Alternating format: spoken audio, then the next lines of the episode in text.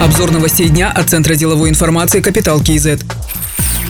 Министерство здравоохранения разработает реестр некачественной продукции. В него попадут товары, которые не соответствуют требованиям техрегламента. Также укажут производителя и места продажи. По мнению главы Комитета охраны общественного здоровья Жандарбека Бекшина, это действенная мера по улучшению качества. Причем не только пищевой продукции, но и других товаров, которые влияют на здоровье населения. Если предприниматель повысил уровень безопасности своего товара, то он будет исключен из списка. Правила ведения реестра подготовят в марте и уже в апреле реестр должен заработать.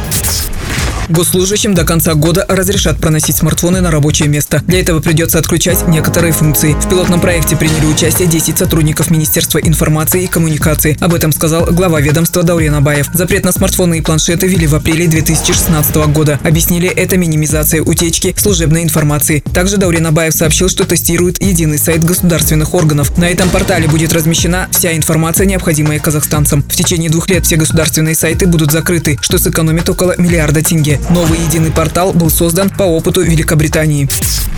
В ближайшие пять лет Астана будет расти не вширь, а вглубь, делая ставку на качественное наполнение городской среды. Об этом сказал Аким Вахид Султанов. Один из принципов – город без окраин с точки зрения доступа. Будет развиваться система полицентричности. Как сообщалось, определены четыре зоны перспективной застройки. Первая – аллея Манжилдык, территория застройки от Дворца мира и согласия до вокзала Нурлужол. Вторая зона – вдоль проспекта Туран, а также за Хан-Шатыром до микрорайона Жагалау. Эту зону будет пересекать Спорт-Сити, которая охватывает район между проспектами Кабамбай-Батыра и Туран, включая Астана-арену, Барыс-арену, Алау и велотрек Сарарка. Третья зона – это район по проспекту Мангликель до территории Международного финансового центра. Здесь будут построены два больших проекта – парк и мечеть. Четвертая зона застройки в поселке Тельмана станет одним из столичных полицентров.